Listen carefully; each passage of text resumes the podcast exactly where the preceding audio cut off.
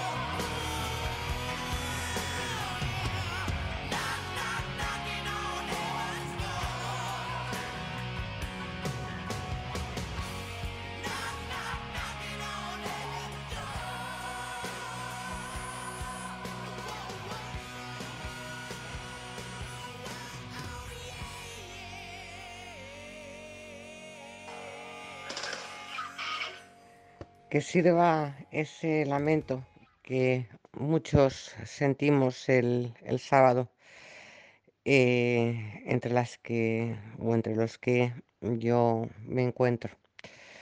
Julián Guita, eh, un ser humano honesto, un ser humano bueno, se le podría defender como, definir como, como a, Machado, ¿no? ¿Qué voy a decir del que yo considero mi padre político? Y lo digo con la boca muy grande y el corazón muy tranquilo.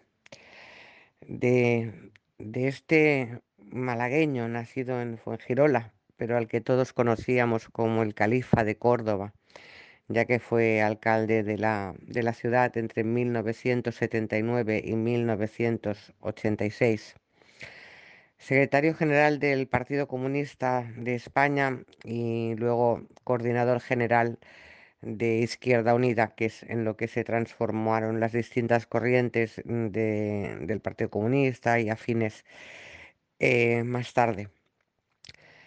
Julián Guita siempre estuvo presente, incluso cuando abandonó la política, pero él era maestro y como tal se consideraba, eh, solo ha habido dos políticos de este país que renunciaran a todas las prebendas y sueldos que les deja haber estado un puñado de años en el Congreso de los Diputados, asistiendo o no. Julio Anguita era de los que asistía, pero no quiso esas regalías. Él era un ciudadano más y se quedó con su, con su pensión de, de maestro. Eh, la vida, lo que más tenía Julián Guita débil era el corazón. Y es que, claro, cuando se tiene un corazón tan grande, cuando se piensa tanto en los demás, cuando se es tan honesto, cuando se dicen las cosas como son y sin darle vueltas, cuando de verdad se está al lado del más débil, no de boquilla, pues eh, pasan estas cosas. Y encima, pues ya había tenido algún infarto y mm, su hijo, que en la que yo le llamo la guerra de papá, iba empotrado en el ejército de Estados Unidos, Julio Anguita Parrado, como periodista, falleció. Recordaré ese día y ese momento en que a él se lo dicen mientras está dando una charla mm, en, en Getafe, si no recuerdo mal. Y en ese momento él lo único que dice es, malditas sean las guerras y malditos los, aquellos que las crean o los que las crean. Para mí creo que una de las, de las frases de Julián Guita que se nos van a quedar para siempre. Eh, reconozco que, que lloré, que lloré mucho el, el sábado. Y, y, como no, pues eh, soy una persona sensible. Eh, era mi padre político, era el único político en el que he creído y en el que he tenido fe, fe ciega. Y, y, bueno, pues su pérdida para mí mm, me tocó el alma, ¿no? Y cuando a mí me toca en el alma me salen lágrimas, menos, pero me salen versos. Y cometí la osadía, y ya sabéis que no acostumbro a leer mis versos, pero esto no lo hago porque sean míos, sino porque son de él. Este homenaje a este maestro, a ti Julio, gracias por ser maestro, porque me sale del alma con lágrimas invadiendo mis ojos. A ti, sencillo maestro de la política y la palabra. A ti, ser humano al que la vida le dio donde más puede doler. No, no hay palabras ni consuelo cuando tu padre político te abandona. Malditas las guerras y los que las provocan. Maldita la ignorancia esa que no es de no poder aprender, la ignorancia de corazón, de honestidad, de ser. Aquí me dejas, cada día más huérfana de los hombres de los que un día aprendí. Imposible olvidarte, por los que te conocimos, aunque fuera poquito. Orgullosa de haber sido concejal de tu ejército de soñadores por un mundo mejor. No me llegan las palabras a decir más de ti, de tu figura, porque las lágrimas borran las letras del teclado. Que la tierra te sea leve, maestro. Nos vemos allá y echamos una partida de dominó, que a mí también me encanta. Mientras te añoraré aquí, en esta otra tierra a la deriva. Más a la deriva que nunca, ¿no? Porque cuando relativamente joven, con 77 años, 78, no me hagáis calcular ahora, eh, se va una de las figuras que, que mejor sabía mm, tender la mano al diálogo con quien fuera, siempre que fuera desde la honestidad. Él tenía mm, el concepto, él veía la política como, como algo que, que partía de la honestidad. Y, y bueno, él decía que incluso se podía votar a un candidato de derechas siempre y cuando fuera decente, fuera honrado y hiciera las cosas como se tienen que hacer. Que, el problema no estaba en la izquierda o en la derecha, sino estaba en la decencia del candidato que se presentara. Es curioso porque cuando yo preparo este programa, eh, decido que el hilo conductor del mismo sea el poeta del pueblo, Miguel Hernández. Curiosidades que tiene, que tiene la vida, ¿no? Eh, lo preparo días antes, eh, me gusta hacer las cosas con, con tiempo.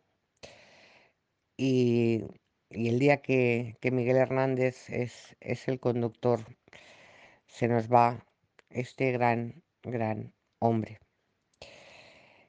Y no, no voy a decir más porque su presencia y su ausencia me emocionan demasiado. Y voy a, a irme a, a leer un, un, poema de Miguel Hernández. Eh, este alicantino, nacido en Orihuela, que murió en el 42 le llamaron tuberculosis. Para mí fue asesinato en las cárceles franquistas, cada uno que le llame como quiera, con 32 años.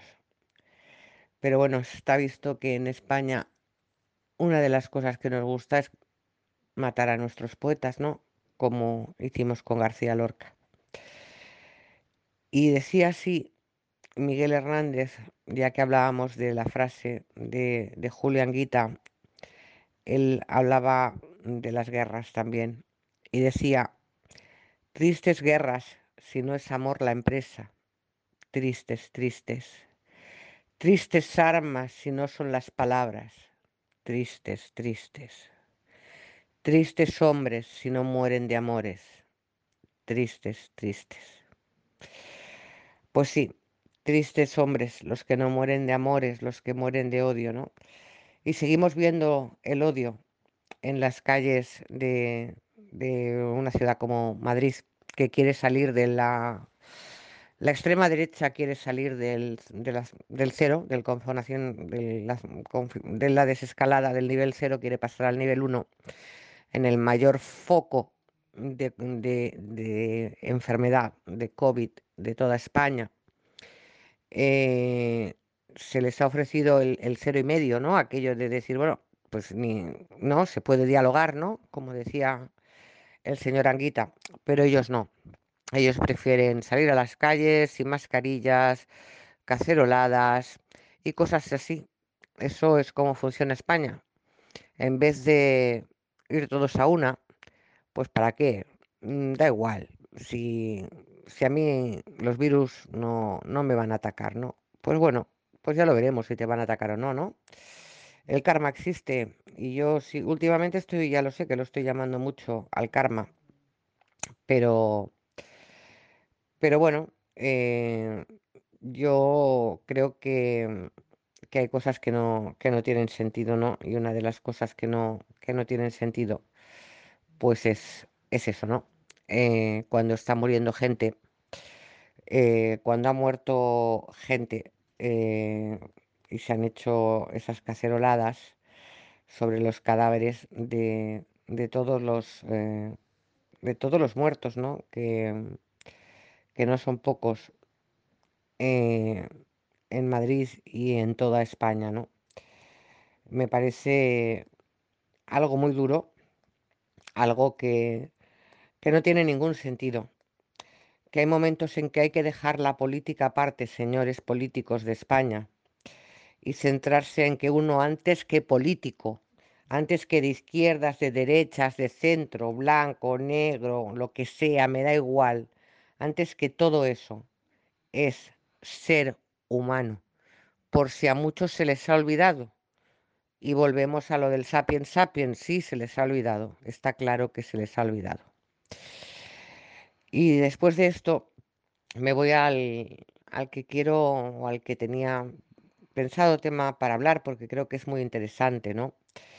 Y es que eh, cuando terminó la Segunda Guerra Mundial, la conocida como la Gran Guerra, pues eh, la pregunta era, mm, ¿cómo será el mundo, no? Cuando, cuando acabe, cuando se acabe con el orden establecido, ¿no? Tras la derrota de, de. O sea, se, configuró un mundo, ¿no? Se intentó mm, hacer un mundo para que a- el horror mm, que, mm, de víctimas, de muertes en, en Europa y de otras personas no procedentes en Europa, en Japón y en distintos puntos del mundo, pues no se, no se volviera a producir, ¿no? Eh, es el conflicto bélico que marcó nuestro mundo. El, fin de la, de la guerra en Europa, conocido como el Día de la Victoria en Europa, no fue el último episodio, aún faltaba la derrota de Japón. Sin embargo, fue un granito que marcó el paso hacia un nuevo orden mundial. Ese orden que hoy hasta hoy hemos conocido, Estados Unidos emergió como gran potencia militar del conflicto, adelantando a Moscú en el desarrollo de armas nucleares y desde ese momento se convirtió en el actor primario del poder estratégico global. Entonces, eh, bueno, eh, a partir de ahí, pues eh, lo que fueran, lo que era la antigua URSS, la Unión de Repúblicas Socialistas Soviéticas, pues se puso rápido al día y su decisión de retener el, control en gran parte de- del este de, Europa frustró a aquellos que esperaban un nuevo orden de menor confrontación. Y es que es verdad, eh, se pretendía cre- crear un mundo sin confrontaciones y lo que se estableció fue en aquel momento un mundo con dos bloques, ¿no? Eh, bueno, el poder de, la URSS provocó la creación de la Organización del Tratado del Atlántico Norte, la conocida como OTAN, y bueno, y un vínculo militar y diplomático entre Estados Unidos y Europa Occidental, hablando de esos dos bloques, ¿no? Se creó la que la que se ha llamado la idea, se creó la idea de Occidente con una alianza de valores que no solo se basaban en las fronteras, sino también en las ideas. Bueno, mm, sí, representaban teóricamente dos mundos completamente distintos. eh, que se, que estaban los dos, a los que mm, tenemos cierta edad y nos, nos gusta la historia, nos gusta estar al día, nos gusta, bueno, pues el devenir del ser humano, que sería muy interesante que les gustara le gustara un poquito más a todo el mundo, porque a lo mejor no cometeríamos errores como los que cometemos, ¿no? Pues bueno, em, hubo un momento que, que se tuvo que hacer algo, ¿vale? Y buscar ah, un consenso que fuera generalizado y, y construir pues un orden global tras la grandísima destrucción, ¿no? Y bueno, entonces fue cuando nace la, la creación de la Organización de las Naciones Unidas, la ONU, que fue un, un logro clave, pero que con, con el tiempo también nacieron lo que es el Banco Mundial, el Fondo Monetario Internacional, etcétera, etcétera. ¿no? Pero de, de todo eso, eh, realmente, eh, si nos eh, paramos a pensar, cuando en la ONU hay países que tienen derecho al veto, pues poco se puede hacer desde la ONU. Y, bueno, mm, el Banco Mundial y el Fondo Monetario Internacional, mm, poderosos caballeros don dinero, siempre acabamos en el mismo punto y pues son los que siguen mandando, ¿no? De hecho, casi todas las instituciones internacionales dependían en su momento y dependen en- muchas veces de los intereses de Estados Unidos y han apoyado el sistema, ¿no? Es este, ese sistema que está llamado, como llevo diciendo desde casi que empezó el programa, a, a decir adiós, ¿no? Porque esto no puede seguir así, ¿no? Y, y bueno, eh, en el 2008 tuvimos una grave crisis económica a, nivel mundial, ¿no?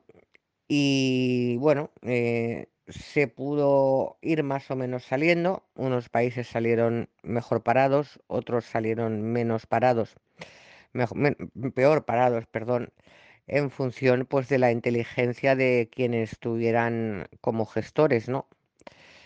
y no voy a entrar a juzgar inteligencias porque el otro día vi una fotografía muy buena que tenía un amigo que se veían los típicos helicópteros que por desgracia pues eh, mandaban comida a las ciudades en guerra eh, pero en ese- en vez de caer paquetes de comida lo que estaban lanzando esos helicópteros eran cerebros, ¿no?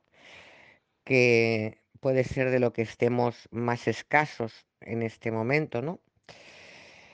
Y bueno, pues la, la situación es, es la que es, ¿no? Eh, bueno, eh, China lleva ascendiendo muchísimo tiempo, eh, pero no solo China, todo el poder económico en Asia y en el Lejano Oriente. eh, y también está creciendo el, populismo en varias democracias occidentales, ¿no? Eh, dentro de la OTAN mm, también se están produciendo bastantes tensiones El presidente de Estados Unidos, Donald Trump, cuestiona el valor de la OTAN. Además, pues eh, también eh, están creciendo pues, los estilos autoritarios de gobernanza, ¿no? Que se afianzan en algunos estados, como Turquía y Hungría, ¿no? Eh, y bueno, también hay un, la historiadora Anna Applebaum también señala la corriente aislacionista en política exterior que está dominada por el Partido Republicano en, en Estados Unidos, ¿no? Eh, ellos decían lo de América para los americanos, ¿no? Bueno, pues eh, hay, hay mm, bastantes cosas que, que van a cambiar y, y es que mm, y una cosa que, apuntaban, eh, todo lo que de lo que estoy hablando eh, no es tan, no es que yo eh, sea una, una máquina de hacer historia, de construir historia, de hacer análisis, mm, historia. Eh, sencillamente es mm, documentación y mm, básicamente todo esto se puede encontrar en, en un artículo o varios de la BBC. Y es que yo vuelvo a repetir una frase, ¿no? Mm, Que repite uno de los artículos de la BBC, ¿no? Y es que la ignorancia de la historia contemporánea está siendo otro gran problema, ¿vale? Porque China no entró en la escena del poder recientemente. El gigante asiático, como se le conoce, fue uno de los miembros originales eh, permanentes del Consejo de Seguridad de la ONU, o sea, uno de los que tienen derecho a veto. Eh, China, eh, con 70 años del triunfo del comunismo como régimen político, eh, pasó de ser también, y eso mm, pues nos tendríamos que haber dado cuenta quizá antes, ¿no? De un país pobre y rural, supo mantener el régimen político comunista, pero se dio cuenta de que tenía que cambiar el sistema económico para convertirse en una superpotencia mundial. Y ahí está, ¿no? Eh, apenas se, se recuerda, ¿no? Pero Estados Unidos siempre consideró que la China precomunista eh, sería un gran poder en el Nuevo Mundo y que de forma natural contrarrestaría al antiguo poder imperial de Francia y Gran Bretaña. Es por eso eh, que dicen que queda tan traumatizada cuando se queda Estados Unidos tan traumatizado cuando cuando perdió a China, el perdió es, irónico, ¿no? Ante los comunistas en 1949 y, nueve y y no lo superó hasta el 72. Y ahora puede que esté experimentando otra vez un síndrome de desilusión ante el rol de China en el mundo, ¿no? Esto, mm, en esta idea coincide el, profesor del King's College de Londres, Lawrence Friedman, ¿no? Pero bueno, em, Dice que, durante la Guerra Fría la preocupación sobre China era diferente, y es verdad, durante la Guerra Fría el, el botón eh, lo tenía o la Unión de Repúblicas Socialistas Soviéticas, la URSS, o lo tenía Estados Unidos, ¿no? Hoy el famoso botón, el, el atómico, el que todo el mundo durante mucho tiempo creyó que sería el que acabaría con, con nosotros, ¿no? El día que, bueno, pues alguien apretara ese botón que sigue ahí, pues lo tienen más, más países, ¿no? Eh, de todos es, es conocido el, el enfrentamiento de Estados Unidos con, con Irán por, por este tema, ¿no? Porque dicen que son capaces de crear armas atómicas, pero bueno, es que hay otros países que, que las tienen, no, no solo Estados Unidos lo que ahora es, es Rusia, ¿no? Eh, está claro que, que Corea del Norte está la India, está mm, Pakistán. Entonces, pues no sabemos, ¿no? Eh, con el coronavirus mm, que nos ha pillado a todos como, como así a contrapié, eh, pues hay distintos escenarios, ¿no? Hay, mm, se presentan, hay algunos que dicen que hay dos, ¿no? Los expertos dicen que hay dos eh, escenarios posibles Eh, bueno, mm, no lo sabemos. Esto tiene que evolucionar y, y bueno, pues vamos a ver qué es lo que, lo que va a pasar, ¿no? Lo que está claro es que mm, el mundo tal como está, estaba funcionando hasta hace unos meses atrás, pues eh, no va a ser así, mm, va, va a cambiar. Y, mm, y esta devastadora pandemia de, de gripe que azota al mundo, pues también está evidentemente creando todas las tensiones económicas y políticas que, que se están viviendo, ¿no? Yo creo que, que deberíamos todos seguir un- el ejemplo de un país que tenemos muy cerquita, que se llama Portugal, y que políticamente lo está haciendo muy bien, ¿no? Ahí sí que han entendido que esto es cosa de todos y que tenemos que ir todos a una. Eh, muchos han retrocedido a, cómo cambió el mundo hace 100 años tras la mal llamada gripe española, la peor pandemia del siglo XX.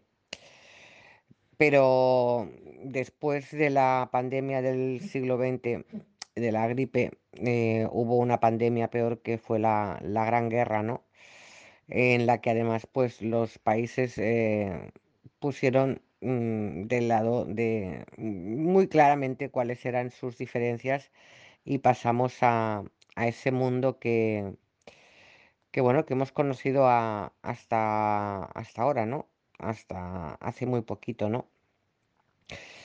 Y bueno, ¿qué es lo que nos falta en este mundo que viene? Pues eh, nos falta sobre todo liderazgo, ¿no? Nos faltan líderes consistentes, líderes con cara y ojos, líderes honestos, líderes que piensen en el mundo como tal, en la tierra como tal, no solo en el, en los bolsillos de, de los de siempre como tal, ¿no? Eh, porque claro, mm, ¿quién va a liderar este nuevo mundo que viene? ¿Están preparados los líderes que tenemos a nivel mundial a, a poder gestionar todo esto, todo este cambio brutal? Porque claro, eh, no se trata solo de, venga, vamos a cerrar fronteras y yo voy a decir que la culpa es tuya y tú vas a decir que la culpa es mía, etcétera, etcétera, ¿no?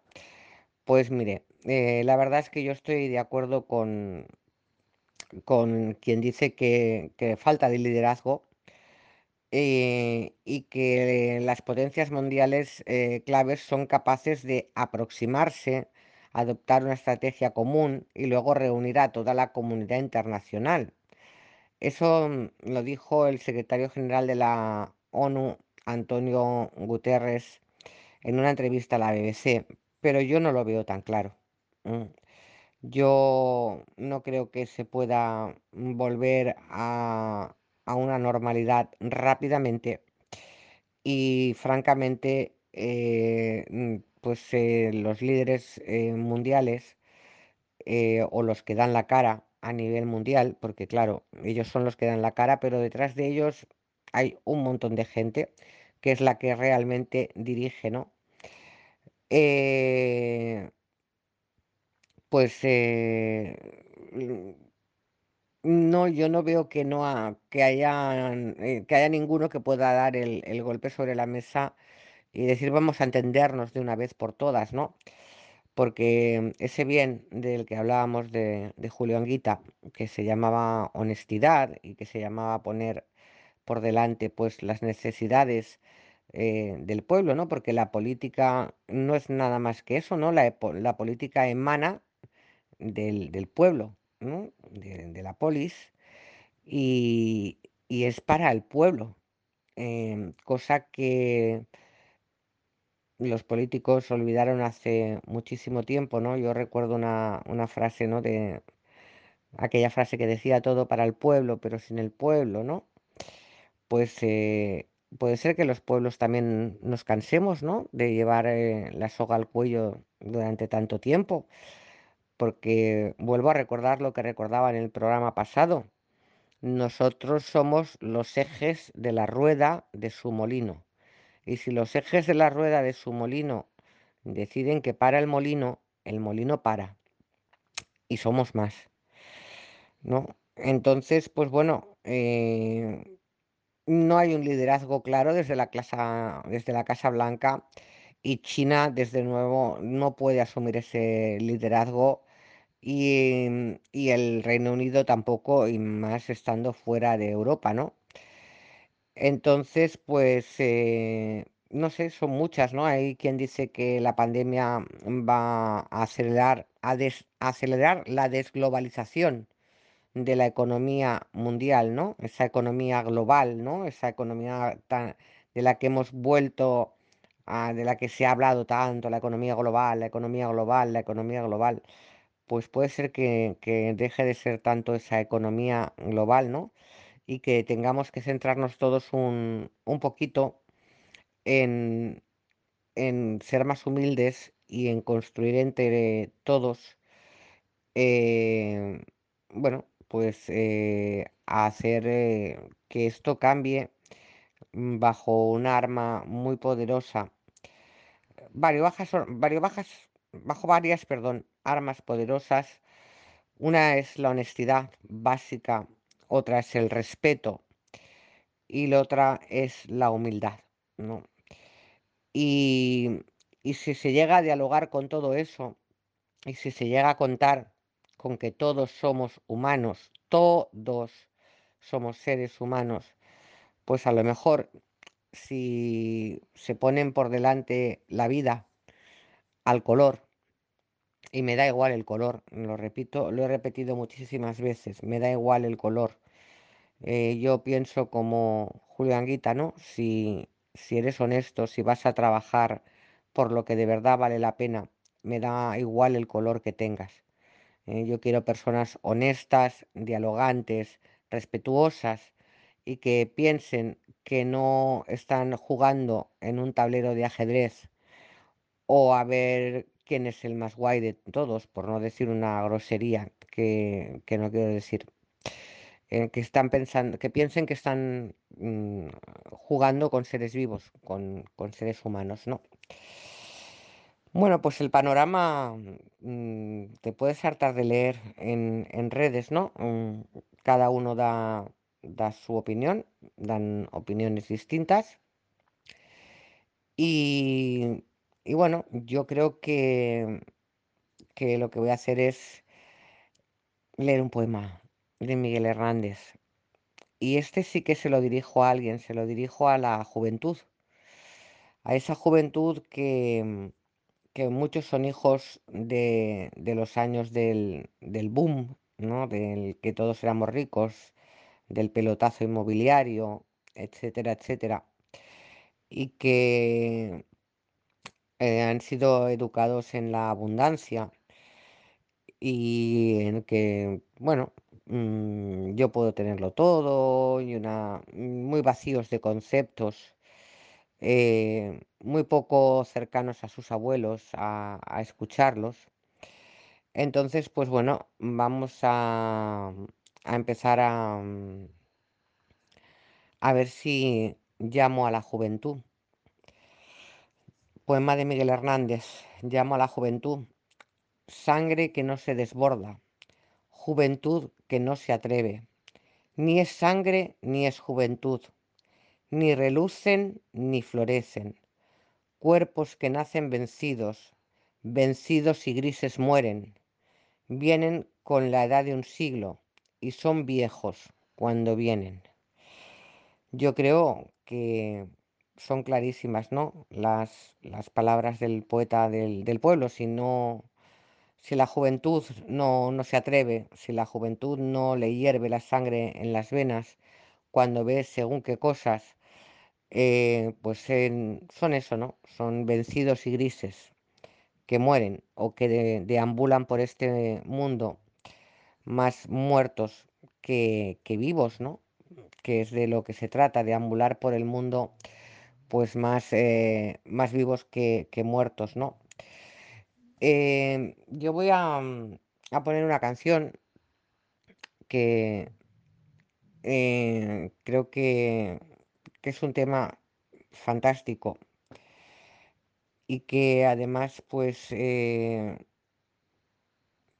en cierta manera, em, es un, es un homenaje a, a una ciudad que también lo ha pasado duro, eh, una ciudad que tiene de todo, eh, que a mí me gusta mucho, que es Nueva York.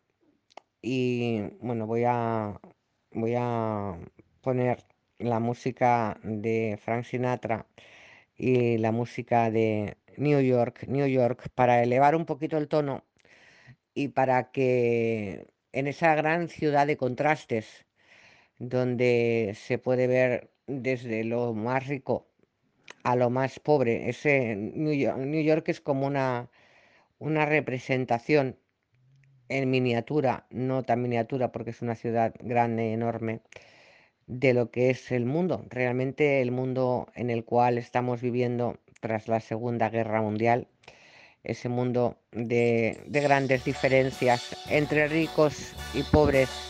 New York, New York, Frank Sinatra.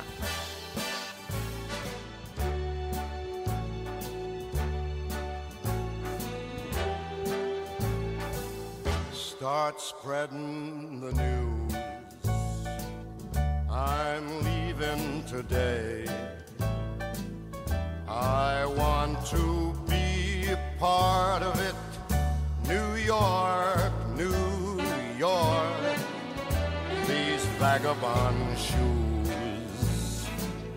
are longing to stray right through the very heart of it, New York, New York. I want to wake up in a city that doesn't sleep and find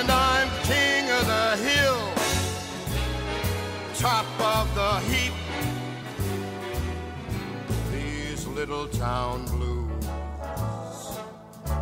are melting away. I'll make a brand new start of it in old New York if I can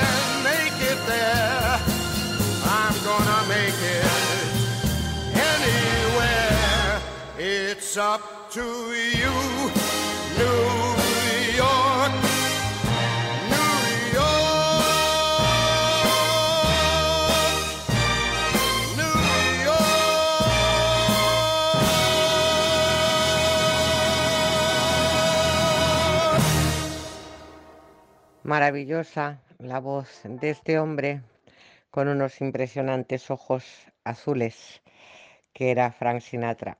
Y impresionante todo lo que se puede vivir en una ciudad como, como Nueva York, ¿no? Y vamos a dar un cambio, aunque nunca, aunque el hilo conductor siempre pretendo que sea la, la literatura y que sea un poeta. eh, vamos a seguir hablando de, de literatura y vamos a hablar de, de un compañero mío de editorial el año pasado, Joan Roura, eh, de la editorial Grupo Tierra Tri- Trivium, y vamos a hablar de una novela negra, para variar, para imbuirnos de literatura y de imaginación y de gente que escribe bien, y que es una novela que se llama Cicatrices bajo la piel, ¿no? Em, ese, además fue muy bueno eh, el encuentro entre esta novela y yo, porque yo no he sido nunca una gran lectora ni de ciencia ficción, ni de novela negra, ni de novela policíaca, no era algo que me atrapara, me empezó a atrapar a través de la... Bueno, en principio empecé leyendo la novela, la novela de Joan y luego he seguido leyendo otras, mm, sobre todo he leído las de Enrique Lasso, que también pues en un momento dado nos decidió dejarnos voluntariamente hace un tiempo, gran escritor también, y del que puedes encontrar toda su obra en, por ejemplo, en una gran plataforma que ya sabéis todos a cuál me refiero. Mm, pero bueno, vamos a hablar hoy de, Joan. Joan es de, es de Lleida, es, es catalán, eh, nació en, en la, en lo que aquí en, en esta tierra llamamos la terra ferma, la tierra firme, porque es la, la única parte de, de Cataluña que no, que no tiene mar, ¿no? La única que, que queda en la zona interior de, de Cataluña, ¿no? Bueno, pues eh, a mí me llamó la atención la, la novela de Joan, primero mm, por la, el título.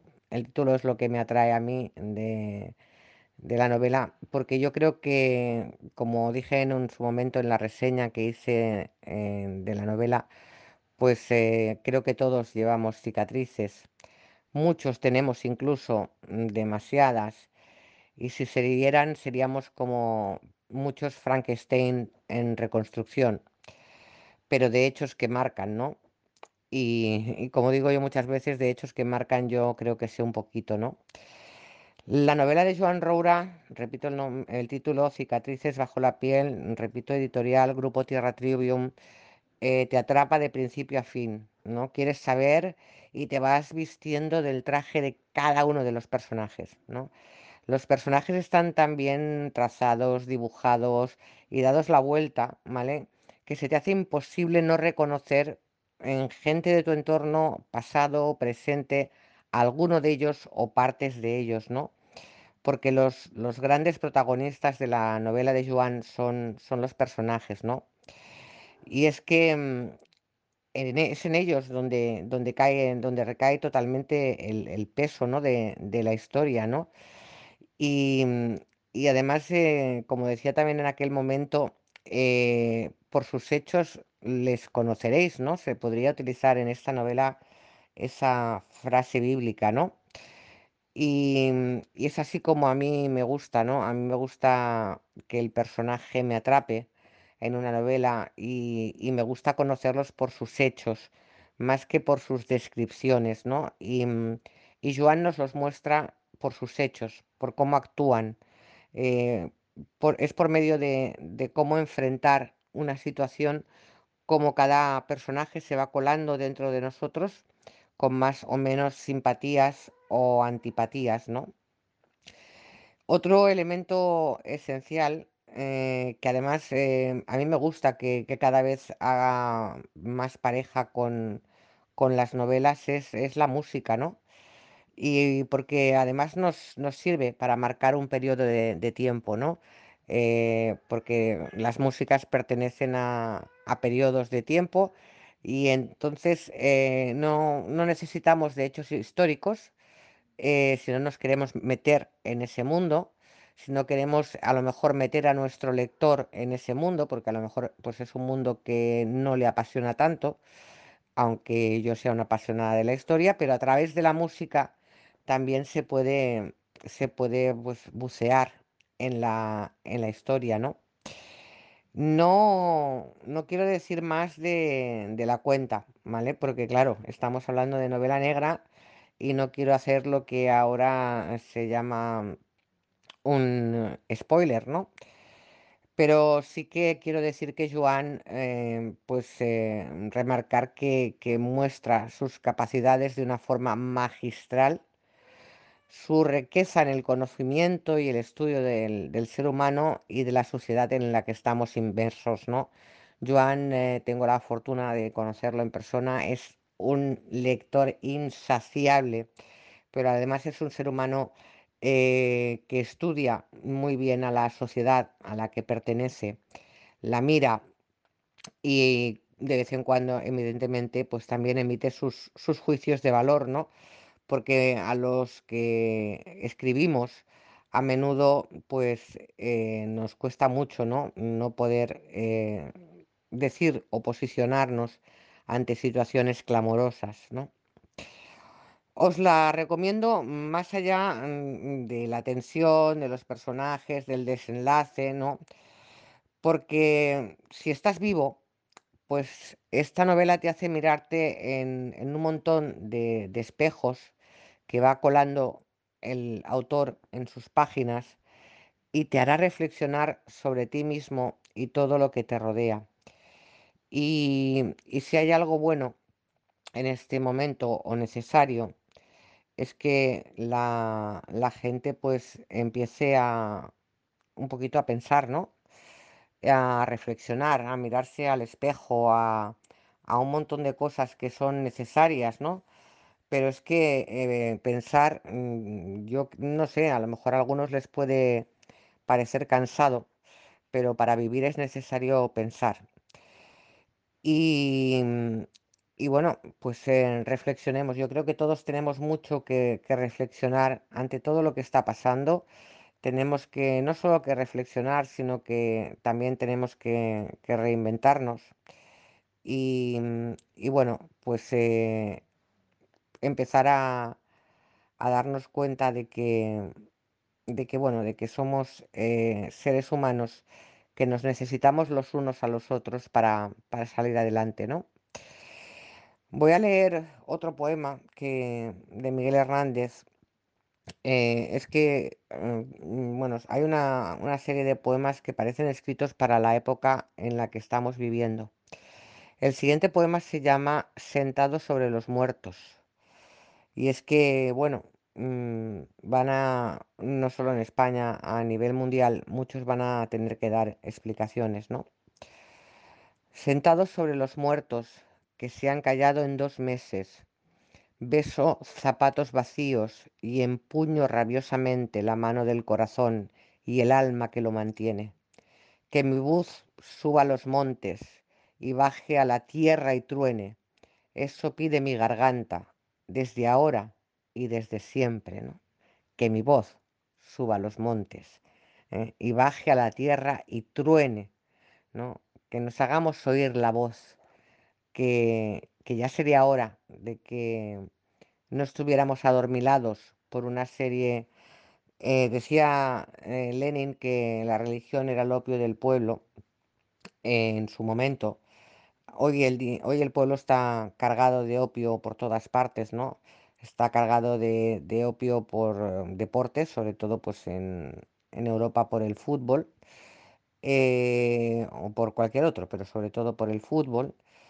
En Estados Unidos, eh, pues no, no sé si será el baloncesto, el fútbol americano o el béisbol, mm, en cada país el suyo eh, por televisiones que lo que hacen es adormecer al personal con programas horribles, que no tienen ni pies ni cabeza, que, no tienen ningún sentido y que lo único que hacen las parrillas de, de las televisiones es adormecer aún más a la gente, ¿no? Eh, creo que hay una cadena de televisión española que está emitiendo una serie, eh, una novela eh, que se empezó a emitir cuando yo estaba preparando mi primer libro, allá por 2011, y estamos a 2020 y siguen dándole cuerda a la novela. No, de verdad, eh, alucinante, ¿eh? O sea, por los guionistas, bravo, porque hay que tener, hay que tener imaginación. Y ahora pues me voy a otro poema que se llama Cancionero y romancero de ausencias. Y a mí el mes de mayo del año pasado ya me, me robó y me, me dejó con una ausencia, la de José Cantabella. Esta semana pasada, este sábado pasado, me, me dejado con la ausencia de, de Julio Anguita. Pero evidentemente, como todo ser humano, pues eh, todos tenemos ausencias de los que hemos amado en mayor o menor medida. Por las calles voy dejando algo que voy recogiendo, pedazos de vida mía, venidos desde muy lejos. Voy alado a la agonía, arrastrándome me veo, en el umbral, en el fondo, latente de nacimiento. Mm, Pues sí, todos nos dejamos, nos dejamos un poquito de vida eh, cada día en esos asfaltos, sin darnos cuenta que a lo mejor eh, la vida podría ser de otra manera, que se tratara de, de vivirla, de vivirla, porque para muchos hay otra y para otros esta es la única que, que no conocemos, ¿no? Pero bueno, es, es lo que, es lo que hay, ¿no?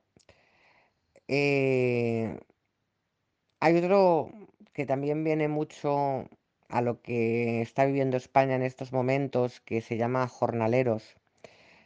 Y viene a las caceroladas y a todas esas cosas de, del no, del no saber tomar la dirección juntos ni cuando es imperiosamente necesario.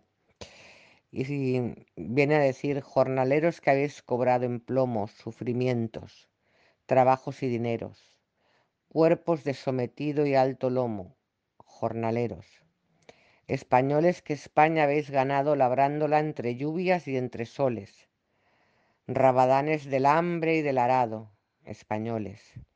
Esta España que, nunca satisfecha de malograr la flor de la cizaña, de una cosecha pasa a otra cosecha. Esta España.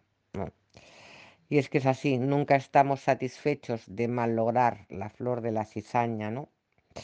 Siempre nos gusta, no nos va ese, ese ritmo. Nos queda poco programa y, me voy a, a, leer la canción última. Quería leer más poemas, pero no siempre da todo a lo que el tiempo, ese famoso tiempo, que es lo único que no podemos comprar, señores y señoras, grábenselo. Nadie puede comprar lo único que no está en venta, que es tiempo. Porque incluso el amor, algo tan bello como el amor, eso sí que está en venta. Pero el tiempo no.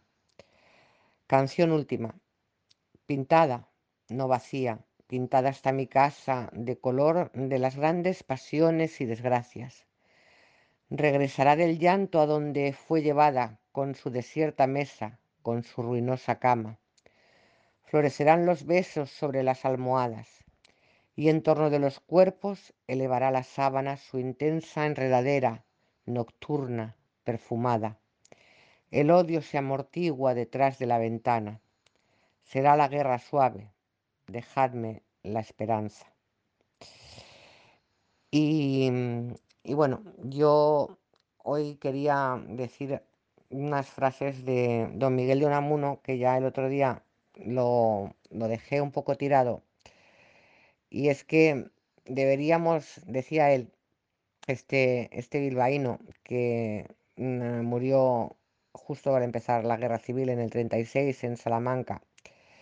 Dice, deberíamos, deberíamos tratar de ser los padres de nuestro futuro en vez de los descendientes de nuestro pasado. Y también dice eh, cosas como que la razón es la muerte del fascismo y que el fascismo se pasa leyendo y el racismo se pasa viajando. Y una que a mí me encanta que dice que solo los que intentan cosas absurdas son capaces de hacer cosas imposibles. Y así es, solo los, los locos, los que algún día decidieron eh, pues hacer una cosa distinta, consiguieron algo. Nos vamos a ir con, un tema eh, que es, una, es un poema de Miguel Hernández que se llama Para la libertad en la voz de Joan Manuel Serrat. Y para la libertad sangro, lucho y pervivo. Para la libertad. Ojalá eso nunca se nos olvide, ¿no? Que tenemos que seguir siendo libres, porque cuando acabe esto a lo mejor lo que nos quieren quitar es eh, parte de esa, de esa libertad y yo me, me niego. Ahí va, para la libertad.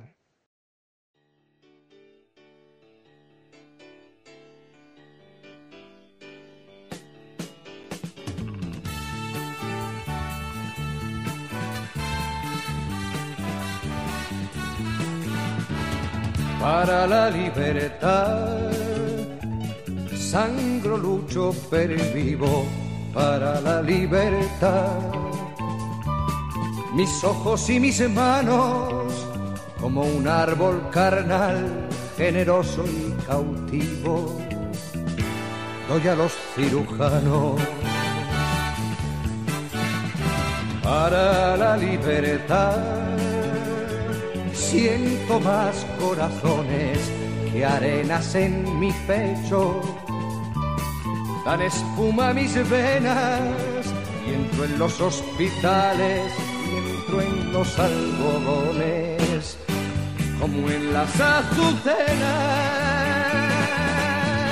Porque donde unas cuencas vacías amanezcan, ella pondrá dos piedras de futura mirada y hará que nuevos brazos y nuevas piernas crezcan en la carne talada.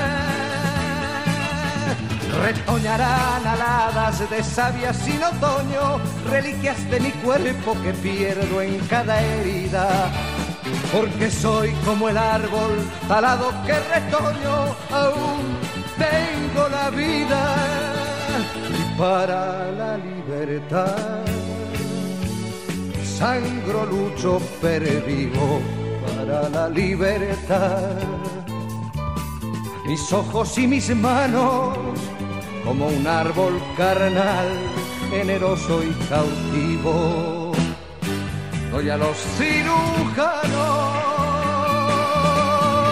porque donde unas cuencas vacías amanezcan, ella pondrá dos piedras de futura mirada. Y hará que nuevos brazos y nuevas piernas crezcan en la carne talada Retoñarán aladas de savia sin otoño, reliquias de mi cuerpo que pierdo en cada herida. Porque soy como el árbol talado que retoño, aún tengo la vida, aún tengo la vida.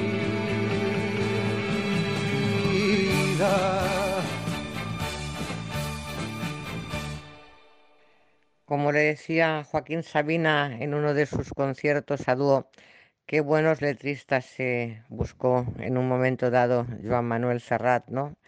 Miguel Hernández y Antonia Machado, entre, entre otros. Pues sí, señores, para la libertad, porque aún tengo la vida, para que no nos la quiten. Ese es el, editorial de hoy. Reflexionen, tenemos tiempo, estamos a tiempo de leer, de formarnos, de reinventarnos, de reflexionar, de hacer todo lo necesario para que no nos roben eh, algo que debería ser lo más preciado junto con el amor y el tiempo y que además es tan carente en este mundo y que se llama libertad. Aquí terminamos el programa de hoy de Mirada a la Realidad, un programa que, bueno, ha sido de la mano de Miguel Hernández, sus poemas y la actualidad. Un programa para el recuerdo de, Julio Anguita. Eh, buenas tardes en España, buenos días en México buenas noches en cualquier otro punto donde estén escuchando a esta locutora que intenta no solo que ustedes reflexionen y, conozcan libros y autores, sino que se acerquen un poco más a la historia, porque no me cansaré de repetirlo. El pueblo que no conoce su historia está condenado a repetirla. Buenas tardes, buenas noches, buenos días.